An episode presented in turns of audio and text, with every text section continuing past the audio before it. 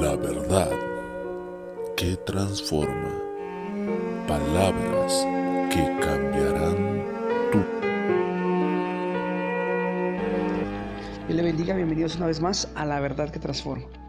La Biblia nos dice en el primer libro de Samuel capítulo 3 versículo 4, Jehová llamó a Samuel y él le respondió, heme aquí. Así como en ese tiempo, hoy Dios sigue llamándonos a su servicio. Los días son malos. En aquel tiempo Israel estaba mal, mal políticamente, mal económicamente y mal espiritualmente. El sacerdote de su época, llamado Elí, era un hombre que no andaba rectamente delante de los ojos de Dios, no sabría cuidar y dirigir su casa. Y por eso Dios tiene que llamar a un hombre, a un jovencito, a reemplazar a este hombre.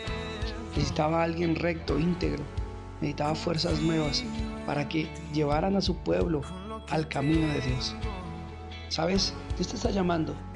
Si has venido a los pies de Cristo, si has conocido de Jesús, es porque Dios te está llamando. Vivimos tiempos malos, difíciles, donde la sociedad está totalmente corrompida, donde la familia está destruida, donde no hay temor de Dios. Pero Dios te está llamando a ti, te está diciendo, oye, por tu nombre, Samuel, Pedro, Felipe, Tomás, Juan, qué sé yo, cómo te llames, María, Teresa, Sofía, Dios te está llamando.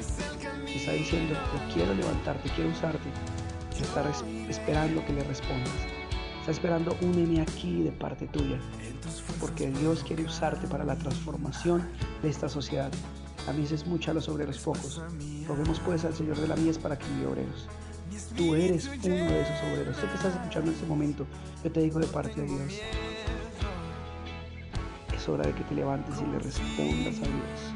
Es hora de que te levantes y entiendas que has sido llamado para transformar una sociedad.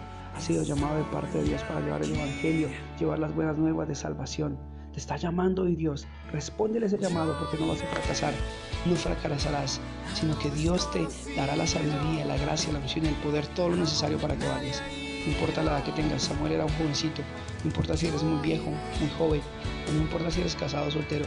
Dios te llama y te dará el respaldo necesario para que hagas su voluntad. Heme aquí. Dios te bendiga.